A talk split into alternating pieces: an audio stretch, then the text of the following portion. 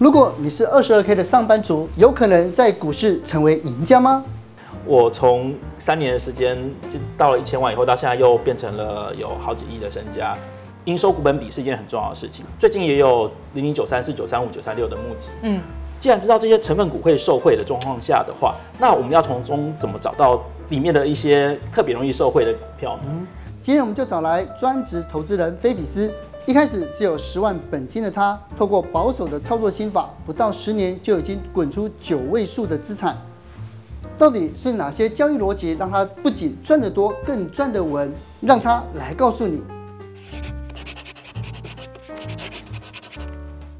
陆亦臻，你有没有听说过 PTT 版也那个版啊，也叫封神榜？哦，因为以投资来说，真的是时不时就会有就是非人类出现。对呀、啊，对他们的投资报酬率啊，或是呃怎么做的这个心法，大家都很推崇。对呀、啊，那其中就有一位呢，被乡民称为是飞神。没有，我本来想要先讲女神，就陆亦臻的。哦，我还没有，自己讲在哪里？好，没有，没有，没有，没有，没有。他本名是菲比斯，嗯、他在一开始的时候呢，是一个二十二 K 的期货营业员。嗯，二零一三年他用十万块开始投资，对，三年之后呢？他就一千万，一千万。然后他在疫情的期间，大家都觉得市场混乱的时候呢，他那个时候已经有九位数的资产。九位数哎，对。所以今天有神就要快拜，赶快拜。对，除了今天这本《非式思考》之外，其实我更了想要来了解一下，就是说哦，就是有哪些策略，你可以跟大家分享。我并不是从一天就从十万变成现在可能有几亿的身家，而是我花了十年的时间。那呃，在这方面来讲的话，我想提供一些书里的东西给大家参考。嗯、那首先，《菲式思考》这本书啊，它谈的最主要的想法在于说，是一个供需跟规则的部分。供需跟规则，剩下就是如何把正确的事情做好，做的更有效率一些。嗯、供需就是供给跟需求嘛。对，它不仅仅是呃一个产品，或者是呃它公司的营业状况，供给跟需求。嗯。也包含了他对于他的公司的股票的供给跟需求。嗯，那举个例来讲好了，呃，基本面之所以有效，为什么有效？因为基本面好的股票吸引了一群基本面的投资者，因为他们购买这张股票，使得这家公这家公司股票的需求上升了，嗯，脱离了原来的水准，所以。股价也跟着往上跑，对，所以我们可以看到说，供需这件事情对股价的涨跌是非常重要的。理解，对。那看第二点，您刚刚有说就是要透过看财报去理解公司经营，怎么看看什么呢？第一个，公司的营收状况。那营收的话，在台湾每个月的十号以前都会公告营收。另外的话，就是公司的。呃，毛利率跟营业利率，他们的变化跟前一季、前两季跟去年同期的变化，这些是非常重要的，因为法人也都是这样看的。其他其中有一点要非常值得注意的是，叫做股本，这家公司的股本大小。像我这里会提到说，营收股本比是一件很重要的事情。为什么？因为要么是营收放大，要么是股本缩小。嗯，这样的话，你才有办法将公司的获利去提升。对，这是我书里面的一个列表，我们可以看到说。呃，这几家公司都有做智慧电表相关的对部分，包含了九鼎电力、思企大、康舒、中兴电跟大同。那其中大同、中兴电跟康舒都是比较大的公司，他们除了智慧电表以外，他们还有其他重电啊，跟其他电力，或者是甚至大同可能还有房地产等等之类的。嗯、最跟智慧电表直接相关的就是这两家公司，九鼎电力跟思企大。嗯，我们可以注意到说，九鼎电力跟思企大，他们股本其实差不多哎、欸。对。它本身就有竞争关系啊，那你可以可以看到说，在这个标案里面，九鼎电力它得到了十三亿的标案，思齐大得到了六点五亿的标案，你可以把它当做是未来的营收，所以九鼎电力在未来一段期间的营收会比思齐大来的更多。对，那所以说，在我记得在这件事情发生的时候，思齐九鼎电力的股价，呃，我记得好像三四十左右，现在我记得现在还在八十几。那至于思齐大的股价现在是多少？大家有兴趣可以去翻一下，我相信会蛮蛮让你惊讶的。是，那第三点哦，新 ETF 热卖，成分股有投信买盘，这个到底要怎么解释？能不能帮我们举例一下呢？就是今年以来啊，有几个新的 ETF 月月配息的，嗯、呃，都造成市场上的申购的状况蛮积极的，蛮积极踊跃。包含了零零九一九嘛，零零九二九，今年都是从募集以后一路一路一一路开长，特别是九二九，真的真的非常的踊跃。那最近也有零零九三四、九三五、九三六的募集，嗯，从这里面我们就可以得到一个现象，就是说这些 ETF 他们申购以后会会去怎么做呢？嗯哼，他会去购买它里面的一个成分股。所以说，只要是 ETF 购投资人去初级市场买进，不是次级哦，记得不是次级，是跟呃券商去说我要呃申购这个 ETF，那他们就会收到这笔钱以后，他就把它丢到市场上去，嗯，买进它的成分股，按照规则。那所以说，它的成分股就会受惠啊。那既然知道这些成分股会受惠的状况下的话，那我们要从中怎么找到里面的一些特别容易受惠的股票呢？嗯、第一个，ETF 持股的成分要多嘛，是，这是大家一定想得到的。对对对。但是大家想不到的呢是什么呢？就是股本要小啊，市场上流通的总数也会比较小，嗯，股价也不要太高嘛。那所以就得到一个结论，就是你用股本去乘以股价，就会得得到它的市值。嗯，你你一档股票，假设某档 ETF。它持有百分之五的 A 跟百分之五的 B，但是 A 公司市值五千亿，B 公司市值五百亿，他们各买了，假设是各十亿好了。对，那哪一个影响会比较多？它的股本小。对，是是，而且而且不止股股本小，要记得是市值小，就是股本小而且股价低的，它才会买的多，因为这样除起来，它一次买的张数就多嘛。对，所以当你知道说一些像 ETF，它本身都有规则嘛，它有可能是半年。换股一次，或者是一年换股一次。嗯、那在这中间，如果有人申购的话，那他们就必须去买这些股票。那如果要月月配息的话，他要怎么去处理他的股票呢？嗯、这些都会影响到他的股价。因为其实我们都可以从他每天的投信的买卖超里面可以观察到这些现象。嗯、像例如说，好了，九三四里面就有一档股票符合这样子的现象。对，那呃。它的股价可能大概八十，我记得好像是七八十块左右。有兴趣的可以去研究一下。对对对，对有兴趣可以去研究一下。那我们聊到第四点呢，就是公司常常也会有增资减资，在新闻媒体上面看到嘛，甚至有并购，这个也要考虑进去。大家看到公司并购啊，利多或利空，其实不是那么肯定，不一定很。你要仔细去深究它的公司。像我现在就要举两个例子，这两个例子都是去并购呃蛮大型的公司。这两家公司，一家叫做文业，一家叫做康舒。那康舒这家公司，它并购了 ABB 以以后，它可以呃让整体的公司获利提升，所以大家都对它有比较多的期待。那文业也是也是正在，就是它的康 A 那个康舒的并购已经完成，文业的并购还尚未完成。至于康舒跟文业会不会完全一样，那我不敢保证，但是呃我可以诉说他们有哪些眉角可以让你注意。本集节目由下半身衣赞助播出。首先，营收股本比很重要嘛，对不对？嗯、那并购公司是不是可以让公司的营收增加？对、嗯，没错嘛。那但是新公司它的呃财报组成一定跟旧公司不一样，它的毛利率跟盈利也会做变化。所以，如果你单纯就公司的营收来看，公司的获利会不会增加的话，嗯、会有盲点在并购这间公司的上上面。所以这部分你要仔细的去拆解新公司跟旧公司的状况，包含他们彼此的成长状况。因为这两家公司蛮大，所以康舒跟文业这两家公司都必须。进行增资，募集更多的资金，来去呃付支付这些并购公司的部分。所以这衍生一个问题，就是增资会让股权被稀释。对，所以就回到刚才的话题了。那它的股本增加了，那它公司获利是不是就会下降了？对对。那那其中我们可以注意到说，像我记得文业好像他们好像已经预计要增资了嘛。那当这些增资完成了以后，那这个股价会很合理的再继续存在吗？我觉得这要看。最终，最终，最终都要看公司的状况。对，你要去仔细的去计算说它的一个呃公司增资前的获利跟增资后的获利跟这两家公司的展望如何，嗯，你才可以有一个合理的依归。这是不是也是康叔为什么会跌下来的原因呢？我不敢保证，但是我觉得它具有一定的影响力。因为在书里面呢，我们看到一个有趣的观点，就是从新闻中去拆解。那里面的资讯，然后解读商机嘛。嗯，你知道在第二次世界大战的时候，英国的情报局成立了一个非常特别的部门，解读新闻吗？对对，解读新闻。他们是找了所有的历史学者、嗯，密码数学家，他们合起来，然后他们就是解读所有的新闻，从那种小道消息到那种奇奇怪怪的那种报纸，然后到那广告传单，全部收集来。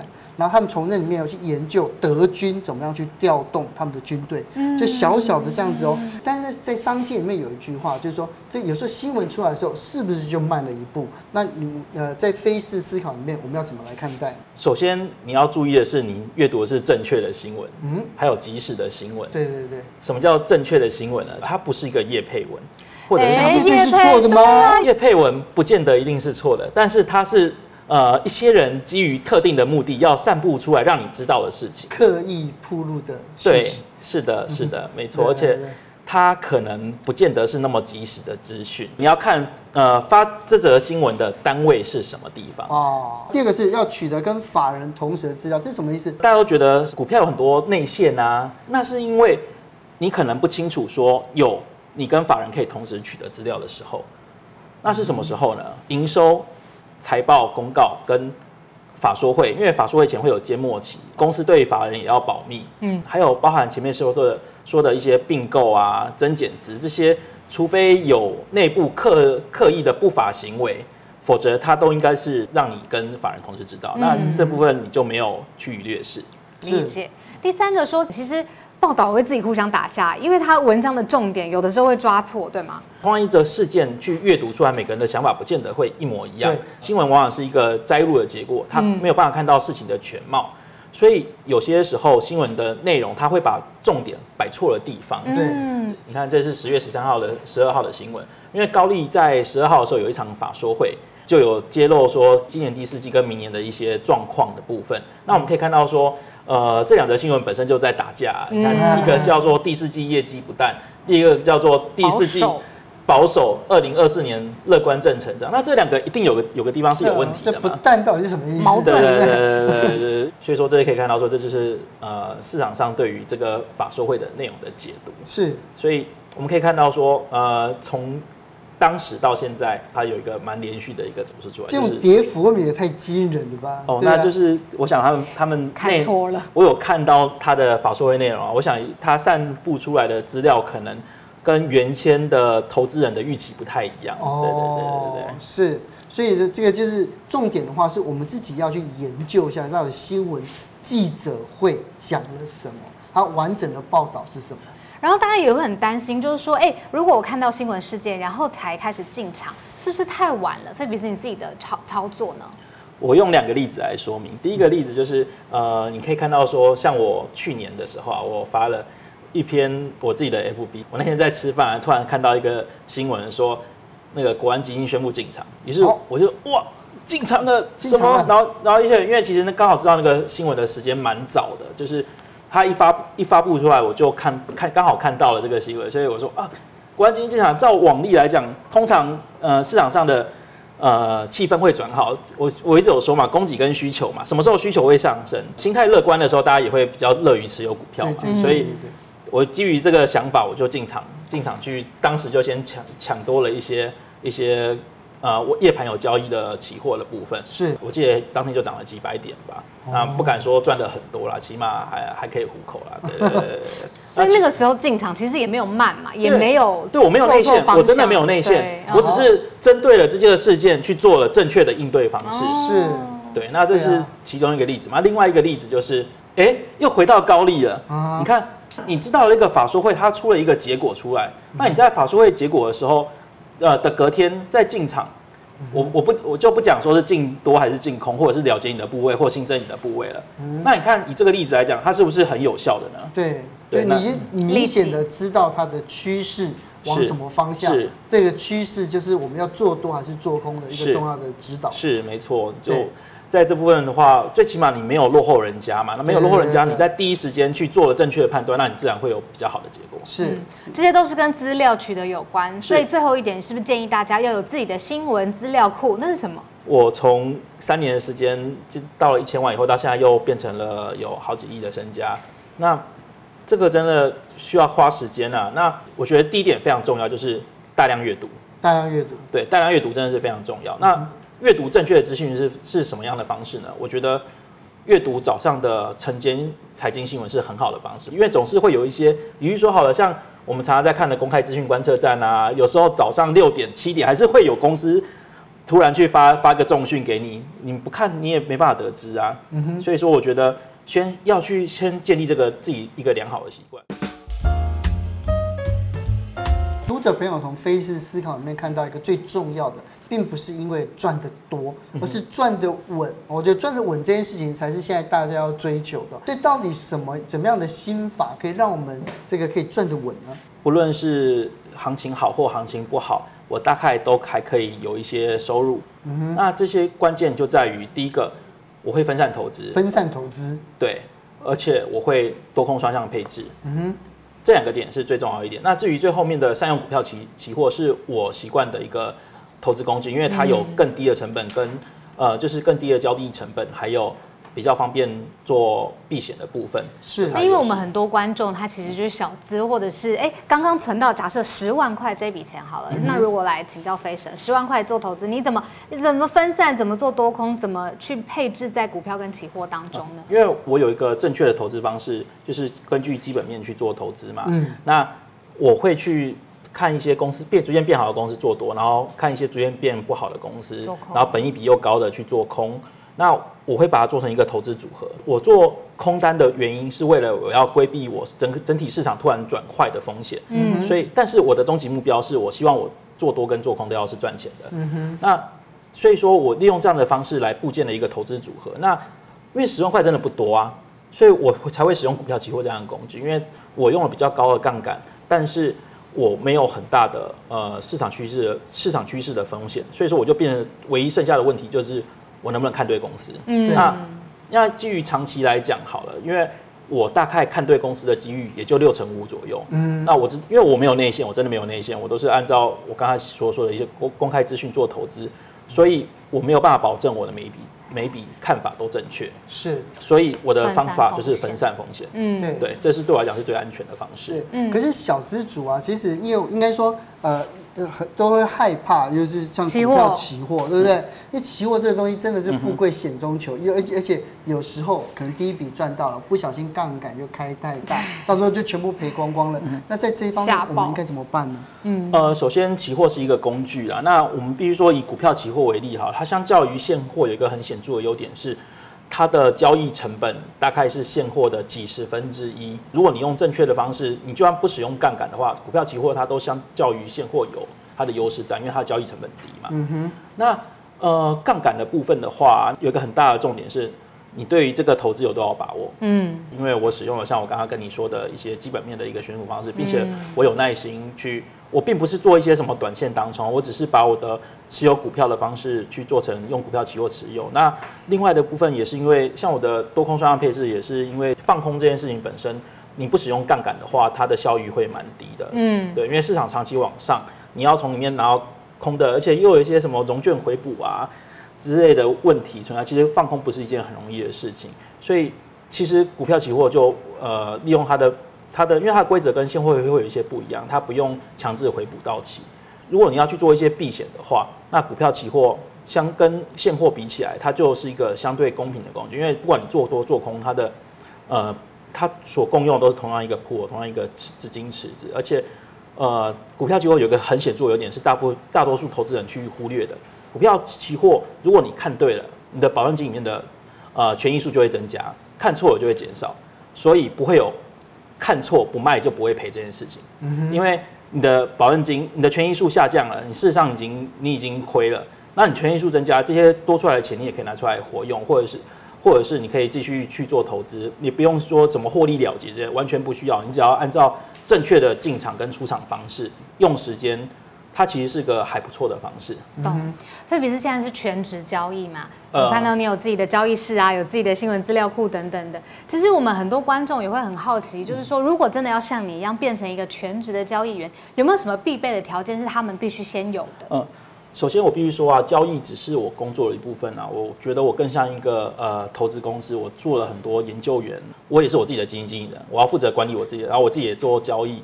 然后我要自己自己检讨自己，跟其他的全职交易人来讲，我更像是一个艺人的投资公司。我觉得可以给大家一点建议，就是首先这几点都非常重要。第一个，你要了解自己的个性跟优缺点。我是属于所谓保守型投资人的部分啊，我不会去做太莽进的投资，因为我没有太多的后援，我没有办法说我。这个钱没有了，再有下一笔钱。我一直在强调说，我我一直很想分散，或者是我去降低我的整体风险，因为其实我就是一个相对保守的。那所以说，在这样的风格上，我选择一个适合我自己的投资方式。那所以说，观众您也要了解到说，什么样才是适合你的？你有没有那么像我一样那么多的时间在做这些研究？是对这个，我觉得您要思考一下。研究的同时，应该也会对，就是说怎么样投资进出场商品的规则要很熟悉。是是是，而且你要比其他人。更加的熟人规则。你如果不对你的商品有分的重要的眉角，而且特别是一些其他人可能不会去在意的细节，有比人家假设，如果你预期它开盘会跌停，那你要怎么卖掉这张股票？如果是第一天的话，对，我们只能挂牌挂牌了吧，对不对？试试看呢，我真的想不出来。试试看。对，我真的想不出来好方法。像我的话，第一个我会先一张一张的挂卖，一张一张的挂卖。对，我有多少张我就挂卖多少张。是。第二个我会用现先卖的方式。嗯。哦。现货先卖出，如果它可以的话。是是是。第二个。第三个，我可能会用券卖的方式，如果我抢得到券的话。嗯。那如果说假设这些现先卖，后来呃真的卖掉超卖了，再怎么办？那我们可以大不了把它买回来嘛。那如果如果你要券卖的，你也可以改成现卖啊。这些其实跟券商那跟业员讲一下，其实就可以改改了。那这些不是所有的投资人都会想到这件事情。对啊。是规则。对，这其实就是规则的。对，就是你对这些东西，你对于现先卖啊、券卖这些规则。你的熟忍度怎么样？这就考验你能不能卖掉这些股票。那当然，另外一个问题就是，如果你持有了超级多的这家公司的股票，我就算是穷尽了这些方法，我还是解决不了这个问题的啊。这也是为什么我需要分散的原因。哦，所以今天呢，这个飞神来现场跟我们分享这个思考方法，对不对？当然，更多的细节还要从文字里面去了解。谢谢你，谢谢你今天谢谢谢谢谢谢谢谢谢谢谢，谢谢谢。